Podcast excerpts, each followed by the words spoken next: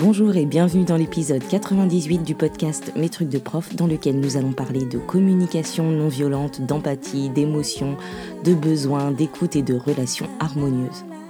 Je suis Émilie Lefatan, je suis enseignante, formatrice et coach professionnelle et dans le podcast Mes trucs de prof, je partage avec la communauté enseignante des idées, réflexions, connaissances avec pour objectif de réfléchir, de faire réfléchir, de remettre du sens et du bien-être dans les pratiques. Vous pouvez suivre et écouter le podcast sur le site mestrucsdeprof.fr ou sur votre plateforme d'écoute de podcast préférée. N'hésitez d'ailleurs pas à attribuer 5 étoiles sur Apple Podcast et Spotify pour soutenir mon travail. Alors cet épisode est un épisode que j'avais prévu depuis longtemps. C'est un des premiers épisodes que j'avais programmé quand j'ai créé ce podcast et il était euh, plus ou moins tombé aux oubliettes pour plein de raisons. Et donc je remercie Chris, une auditrice qui m'a laissé un message sur Apple Podcast, oh my god, euh, il y a un an déjà, euh, pour me relancer sur le sujet. Et j'ai mis un peu de temps, mais j'ai fini par, par écrire cet épisode. Donc en fait, après m'être intéressée à la communication non violente, euh, pendant quelques années, et juste en lisant des livres, en suivant des conférences sur Internet ou en écoutant euh, des podcasts, j'ai franchi le cap euh, de suivre une formation de CNV en 2021. Et donc un épisode ne suffira pas à vous parler avec exhaustivité de la CNV, et d'ailleurs je ne serai pas forcément la mieux placée par contre, euh, vous retrouverez peut-être dans cet épisode euh, des idées ou des principes que j'ai déjà euh, évoqués ou insufflés en filigrane dans, dans certains épisodes de ce podcast, notamment dans l'épisode sur la bienveillance.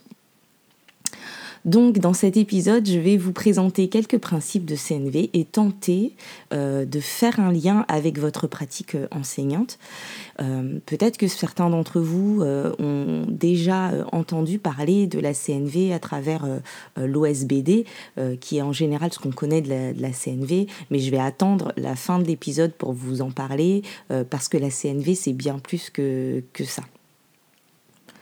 Donc la communication non violente, euh, que je vais appeler CNV dans tout l'épisode, euh, est un processus qui a été mis en place dans les années 60 euh, par Marshall Rosenberg qui a développé le concept aux États-Unis en appui sur les travaux de Carl Rogers.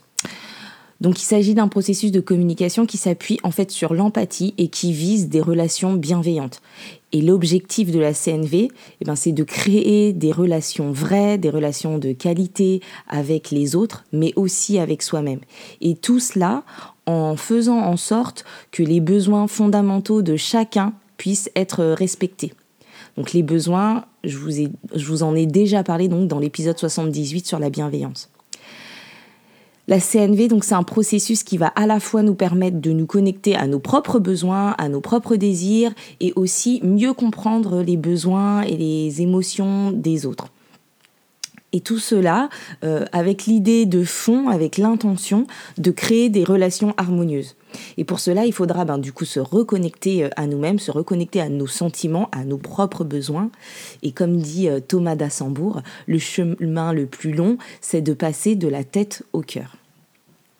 Donc, si je vous parle de CNV aujourd'hui dans ce podcast, c'est parce que je suis convaincue et je pense que vous serez sûrement d'accord avec moi, que dans les écoles, que dans les établissements euh, scolaires, on gagnerait tous à rendre nos relations plus harmonieuses. Et la CNV serait euh, un plus dans nos relations avec les élèves, avec les familles, dans nos relations professionnelles avec nos collègues, avec notre, notre hiérarchie, etc. Donc euh, comprendre quels sont les besoins euh, mal exprimés dans nos messages ou ceux que l'on reçoit euh, permettra de mieux pouvoir transformer ben, les différents conflits en dialogue. et je suis convaincue depuis longtemps, et j'en ai déjà fait part dans ce podcast, que l'intercompréhension est une clé et que la, CNV va être un, des outils qui va le permettre. Elle nous permet de mieux vivre et de mieux lire nos, émotions et celles des autres. Et puis, euh, la CNV, elle permettra aussi de développer l'empathie envers soi et envers les autres. Et, euh, donc, elle permet euh, de mieux prendre conscience de nos besoins, des besoins, d'être à l'écoute des besoins de nos élèves, d'agir avec plus de, bienveillance, mais également ben, de développer de la bienveillance à notre égard aussi. Et la CNV, elle vise donc de créer des relations harmonieuses en s'appuyant sur une communication authentique où chacun sera à l'écoute de ses sentiments et besoins tout en étant à l'écoute des sentiments et besoins de l'autre. Donc avant de toucher du doigt le processus de la CNV, je crois qu'il est important d'avoir en tête quelques postulats de, départ. Euh, le premier, c'est que chaque humain a de la valeur. Euh, ensuite, en termes de, communication, euh, que derrière les messages parfois violents ou agressifs de notre part ou de la part des autres, hein, il n'y a pas forcément de bien ou de mal, de gentil ou de méchant, mais surtout que derrière ça, il y a surtout des besoins euh, mal exprimé. Et que dans des situations de conflit, hein, hors psychopathologie, hein, qu'on s'entende, euh, chaque protagoniste agit et réagit bah, en fonction de ses besoins, en fonction de ses émotions, en fonction de ce qu'il est. Et dans notre quotidien euh, d'enseignant, c'est utile de pouvoir se dire cela, de pouvoir se dire que derrière les remarques désagréables d'un collègue ou d'un parent ou d'un élève, eh ben, il y a un besoin non satisfait et mal exprimé. Et ça ne rend pas forcément le moment euh, plus agréable, hein, mais ça permet euh, de prendre un peu de hauteur, un peu de distance et de voir les choses autrement. Ensuite, l'idée n'est pas de s'oublier pour faire euh, de la place aux besoins des autres, mais de pouvoir communiquer de manière authentique et de manière respectueuse de nos besoins aussi. Donc la communication non violente, c'est pas un mode de communication euh, gnangnan ou bisounours où on ne parle que du positif, où on nierait euh, tous les sentiments désagréables. Au contraire, on part de cela pour s'écouter, pour se comprendre et pour s'exprimer ça ne s'appelle pas euh, communication positive ou communication sans conflit, elle s'appelle la communication non violente parce que euh, c'est cette euh, violence dans les échanges et dans les conflits qu'elle veut transformer mais elle ne veut pas trouver tout le monde beau, gentil et bien intentionné. En fait, il s'agit juste d'aller à la rencontre de soi et de l'autre et de pouvoir ben, transformer les conflits en quelque chose de fertile. Donc l'idée, c'est vraiment de se connecter à l'intention euh, d'établir ou d'entretenir une relation, une relation basée sur la connexion à l'autre, euh, la coopération, la satisfaction des besoins de chacune et chacun, et donc de renoncer à vouloir euh, changer l'autre, imposer notre point de vue, faire culpabiliser, dominer l'autre, nier l'autre, l'humilier, lui faire honte, avoir raison à coûte que coûte, etc. Donc nous avons tous en nous une partie entre guillemets chacal, euh, comme on dit en CNV, c'est-à-dire une partie ben, qui va jouer constamment au jeu de qui a tort et qui a raison et qui fait des reproches, qui se moque ou qui laisse sa violence euh, s'exprimer dans ses paroles quand on parle. Et une autre partie qu'on va appeler la partie girafe en CNV, qui est euh, euh, la partie qui écoute l'autre, euh, qui, fait preuve d'écoute aussi de soi et qui peut communiquer ses émotions, ses besoins, mais sans violence. Et donc les deux cohabitent et il faut savoir ben, les laisser s'exprimer au bon moment et pas au détriment de la relation et du bien-être de soi et de l'autre. Et donc parfois, eh ben, il faut accepter que j'ai besoin d'un espace où laisser euh, euh, s'exprimer mon chacal euh, parce que ben, je ressens des, des, choses et que j'ai besoin de laisser s'exprimer cette partie de moi avant de pouvoir aller vers l'autre et d'essayer de, de, dans la mesure du possible de ne pas aller, de pas laisser son chacal s'exprimer sur l'autre quoi. Donc en CNV, on essaye de sortir du jeu de qui a tort et qui a raison. Euh, et on va vous essayer de tendre vers des situations gagnant-gagnant où tout le monde s'y retrouve. C'est-à-dire de trouver des solutions qui soient respectueuses euh, des besoins de chacun en dépassant ben, les jugements, les critiques, les reproches et les interprétations. Donc en tant que prof, la CNV, elle va nous être utile personnellement déjà pour pouvoir euh, apprendre à identifier nos émotions et, nos besoins, d'autant plus nos besoins non satisfaits, mais aussi pour pouvoir reconnaître et célébrer nos émotions agréables et nos besoins satisfaits. Et puis, la CNV, elle va nous permettre eh euh, euh, d'être à l'écoute de ces besoins, de les communiquer, de les faire respecter. Elle va aussi nous apprendre ben, l'écoute empathique, l'empathie vis-à-vis des autres et l'auto-empathie. Et euh, elle va également nous permettre de gérer les conflits, de les rendre fertiles, mais pas de se dire euh, qu'on évite les conflits parce qu'ils font partie des relations euh, et c'est comme ça que ça fonctionne en fait. donc le processus de CNV. repose sur quatre étapes, ce qu'on appelle l'OSBD et dont je vous parlais en introduction. Donc OSBD pour observation, sentiment, besoin et demande. Et euh, j'ai pas commencé par ça parce que ce serait dommage de réduire la CNV à l'OSBD parce qu'il faut vraiment s'être approprié le concept de CNV pour pouvoir efficacement utiliser euh, euh, l'OSBD, pour pouvoir pratiquer. Euh, les collègues qui utilisent peut-être parmi vous les messages clairs se rendront sûrement compte que ce dispositif en fait est basé sur l'OSBD de la CNV. Bon, allez, trêve de blabla, je vous présente l'OSBD. Donc d'abord, 1, le O qui correspond à euh, observation, c'est le fait de savoir observer sans juger. C'est difficile de sortir du jugement. C'est une des premières choses qu'on apprend à faire en formation de CNV. Euh, c'est de réussir à observer et à décrire les faits sans les juger, sans les interpréter. Et c'est franchement pas facile.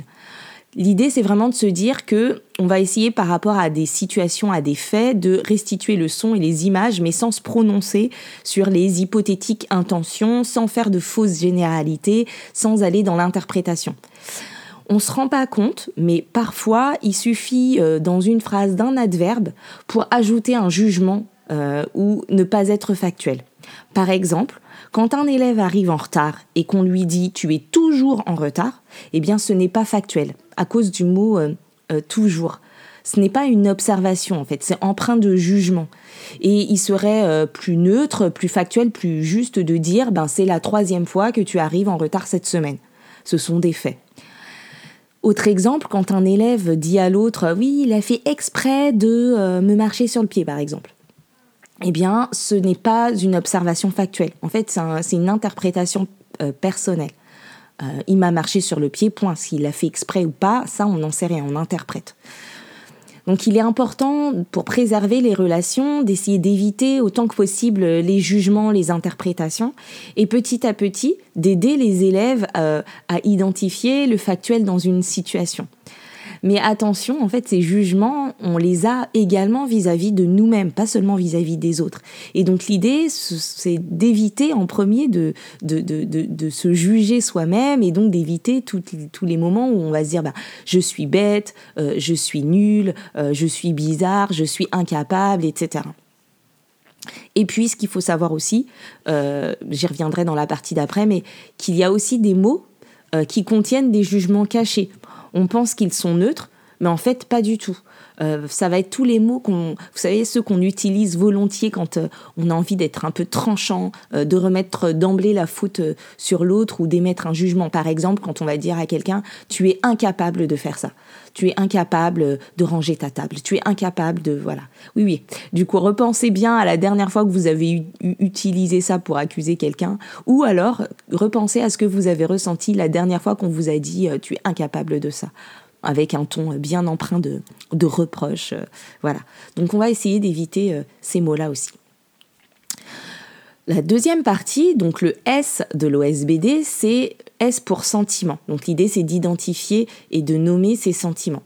En fait le S euh, c'est la traduction euh, euh, qui a été choisie pour feelings de l'anglais, mais il ne s'agit pas seulement de sentiments, il s'agit tantôt de sentiments, tantôt d'émotions et parfois même de sensations physiques. Donc vous avez peut-être trouvé que je chipote hein, sur les mots, mais émotions et, et sentiments ne sont pas complètement des synonymes on va utiliser le même vocabulaire pour les nommer, pour les qualifier, mais euh, le sentiment, il va avoir quelque chose de plus durable alors que l'émotion, elle est plus fulgurante, elle nous traverse à un instant T. Si on prend par exemple, euh, l'exemple de la peur, euh, quand on fait sursauter, ben, je ressens l'émotion de la peur, hein, c'est fulgurant, c'est instantané. Alors que quand je passe la journée avec euh, une personne qui peut me hurler dessus à tout moment ou me frapper à tout moment, et ben là je vais ressentir un sentiment de peur, quelque chose de durable. Voilà. Bref, euh, chaque situation donc factuelle hein, va générer chez moi euh, euh, une ou plusieurs émotions ou sentiments sur lesquels ben, je vais pouvoir communiquer. et ces sentiments, ben, ils sont reliés à mes besoins. Donc il y a des, des émotions ou des sentiments qui sont liés à des besoins qui ont été satisfaits. Et donc là, je vais ressentir toutes les nuances de la joie, de l'amour, de la satisfaction. Et puis il y a des sentiments ou des émotions qui vont découler de besoins non satisfaits et euh, qui vont générer ben, des émotions euh, euh, de colère, de peur, de tristesse ou des manques physiques. Et donc identifier et nommer ces sentiments et ces émotions, c'est savoir dire dans l'instant présent en fait comment je me sens de la façon la plus nuancée et la plus précise qu'il soit.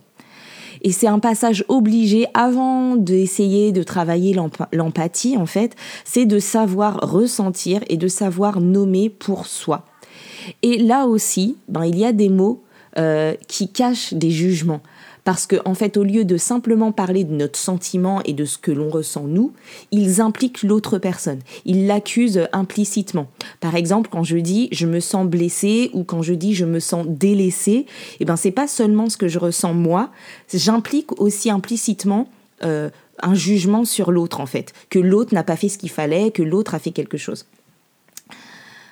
Troisième, euh, euh, phase de l'OSBD, donc le B, qui correspond aux besoins et au fait de les identifier et de les nommer. Et donc, ben, les besoins, je l'ai déjà un peu dit, découlent de l'émotion. Donc, je me sens euh, comme si, parce que j'ai besoin de ça ou parce que j'aspire à ça.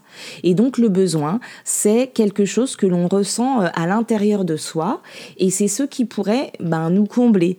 Et parfois, euh, ce besoin, ben, il est satisfait et parfois il est insatisfait. Donc je peux avoir besoin euh, d'attention, besoin d'échange, besoin d'écoute, besoin de compassion, besoin d'accueil, de, de sens, je peux avoir besoin de solitude ou de coopération, je peux avoir besoin de de vérité, je peux avoir besoin euh, de valorisation, de discrétion, d'émerveillement, de clarté, euh, d'acceptation, d'inclusion, d'humour, etc. Je ne vais pas tout vous citer, mais je voulais vous en citer quelques-uns pour, vous, pour que vous puissiez euh, jauger un peu la diversité et, l'étendue des besoins. Et donc cette étape de nommer les besoins, elle n'est pas facile parce qu'en fait, il faut aller chercher ce qu'il y a derrière l'émotion, ce qu'il y a derrière le sentiment. Par exemple, eh bien là, je suis, euh, je me, je me sens en colère, je ressens de la colère parce que, en fait, j'ai besoin de voilà. Et derrière une émotion, pas derrière une même émotion, euh, qu'elle soit agréable ou désagréable, en fonction des personnes, eh ben chacun n'y mettra pas forcément euh, le même besoin. Donc certains pourraient se sentir à l'aise parce qu'ils ont besoin de coopération et que c'est comblé, là où d'autres eh ben, pourraient plutôt avoir besoin de solitude.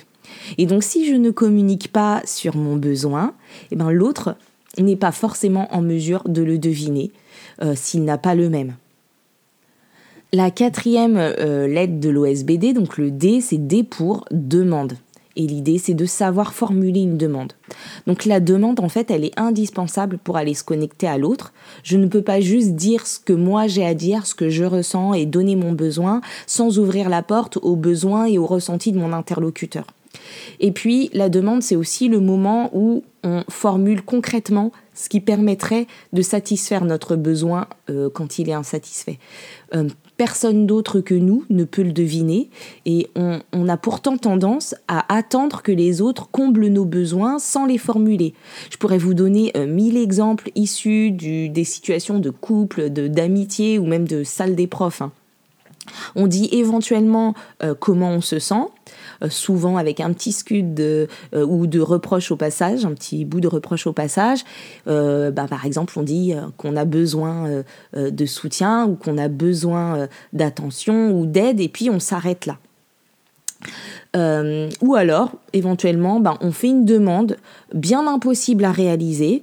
Euh, par exemple, est-ce que tu peux toujours ranger ta chambre, s'il te plaît? Ou est-ce que tu peux arrêter définitivement de laisser traîner tes chaussettes? Ou bien, euh, est-ce que tu pourrais avoir envie de toujours faire la vaisselle hein, Voilà. Et parfois, c'est même pas une demande, en fait, c'est un ordre. C'est-à-dire que L'autre en face, il doit obtempérer, sinon on se sent trahi, on lui rejette la faute dessus à la prochaine dispute, à la prochaine occasion, etc. Alors qu'en fait, euh, cette phase de demande, elle est primordiale, et cette demande, euh, elle doit être précise, euh, elle doit être réalisable, et elle doit être négociable. C'est-à-dire que l'autre, il doit avoir la, la possibilité ben, de refuser, il doit avoir la possibilité de, euh, de différer, de proposer des adaptations, etc., en fonction de ses besoins aussi à lui ou à elle. Et, euh, et cette demande, elle doit être timée, elle doit être limitée dans le temps, elle doit être précise. C'est pas pour toujours, c'est à tel moment, à tel instant, etc. Et puis dernier point, ben, la demande, elle attend une réponse. Et quand je réponds, eh ben, je me positionne, je dis ce que j'en pense. Donc ça permet vraiment, comme je vous le disais, d'aller se connecter à l'autre. Donc ça sert à rien d'exiger, par exemple, euh, du plus grand bavard ou de la plus grande bavarde de votre classe de se taire à jamais et de passer la journée entière sans bavarder. Par contre, on peut lui faire une demande euh, précise pour la fin de la séance. Est-ce que c'est possible pour toi euh, d'écouter sans m'interrompre jusqu'à la fin de la consigne, par exemple? Et parfois, eh ben, la demande, c'est juste de savoir ce que la personne ressent ou de savoir si ben, la personne elle est d'accord avec la proposition qu'on vient de lui faire. Mais vraiment, ne squeezez pas cette phase de demande euh, euh, et, et efforcez-vous de formuler une demande claire, précise et timée. Et d'ailleurs, euh, pour ceux qui connaissent les, messages clairs, hein, on retrouve clairement cette étape euh, de la demande dans la méthodologie euh, des messages clairs. Donc voilà un peu une rapide présentation de l'OSBD, donc observation, sentiment, besoin et demande de la CNV. Euh, je vous disais tout à l'heure qu'il y avait euh, qu'on parlait euh, de langage chacal et de langage girafe. Donc je vais juste vous donner un petit exemple de phrase chacal version chacal du cinquième vendredi après-midi de la période, prof à bout, élève à bout, etc. Et donc on pourrait avoir tendance en langage chacal, euh, avec euh, donc tout ce que je vous ai dit, hein, euh, des jugements, des reproches, etc. De dire bon bah voilà, il y en a marre, c'est toujours la même chose, tu ou vous n'écoutez rien, et après tu vas me demander de t'expliquer, c'est la moindre des choses de ne pas me couper la parole, on vous l'apprend depuis la maternelle, maintenant tu te tais et je ne répondrai pas à ta question. Donc là, version, version chacal, hein, on connaît tous ça quand on est au bout, voilà. Et si on traduisait ben, cette phrase euh, chacal en, en traduction girafe, et ben ça pourrait donner quelque chose du genre, ben voilà, ça fait trois fois que je suis obligée de m'interrompre euh, et que tu me coupes la parole. Donc là, je fais une observation que j'essaye de faire le plus factuel possible. Donc là, je me sens vraiment euh, agacée. J'exprime mon sentiment parce que en fait, j'ai besoin que tout le monde puisse entendre ce que j'ai à dire et toi aussi. J'ai besoin de ne pas être interrompue, sinon j'oublie. Euh, ce que j'ai à dire et je sais plus où j'en suis. Donc là, j'expose mon besoin et j'ai besoin euh, de calme et d'écoute. Je passe donc à la demande. Est-ce que c'est possible là pour toi d'écouter sans m'interrompre jusqu'à la fin de la consigne? Donc je donne un timing et ensuite ben, j'écouterai tes questions. Alors évidemment, on ne peut pas spontanément euh, se mettre à parler comme ça tout le temps mais en fait, euh, d'avoir en tête, de pratiquer, de s'efforcer, alors au début ça n'a pas l'air très naturel, mais de s'efforcer à avoir en tête euh, euh, ces, différentes phases et de passer par ces différentes étapes, ça va nous aider petit à petit à aller vers quelque chose, une communication moins violente et de plus en plus bienveillante sans se nier, sans dire oui à tout, sans oublier ben, d'aller se connecter à l'autre et sans s'oublier soi. Donc je pense vraiment que quand on commence à se former à la CNV, ça finit par devenir euh, un véritable art de vivre. Et donc ben, si vous avez envie d'approfondir, je vous invite euh, à lire le livre de Marshall Rosenberg, euh, Les mots sont des fenêtres ou bien ils sont des murs, ou également le livre Cessez d'être gentil, soyez vrai de Thomas d'Assembourg. Et puis vous pourrez également trouver facilement sur Internet des conférences euh, euh, sur la CNV, euh, notamment ben, de Marshall Rosenberg ou de Thomas d'Assembourg ou d'Issa Padovani. Et je vous invite aussi à aller découvrir le podcast Inconsciente de mon amie Pascaline qui consacre les épisodes 39, 40, 41, 42 et 62 à la communication non violente. Donc j'espère que cet épisode vous aura donné envie de lire et éventuellement de vous former à la CNV parce que lire ne suffit clairement pas, il faut vraiment pratiquer. Euh, et je vous invite aussi à venir réagir et discuter sur mes trucs de prof www.ecom.fr ou sur les réseaux sociaux. Je vous retrouve bientôt pour un prochain épisode et d'ici là, prenez soin de vous, des autres et kiffez la vie. Bye bye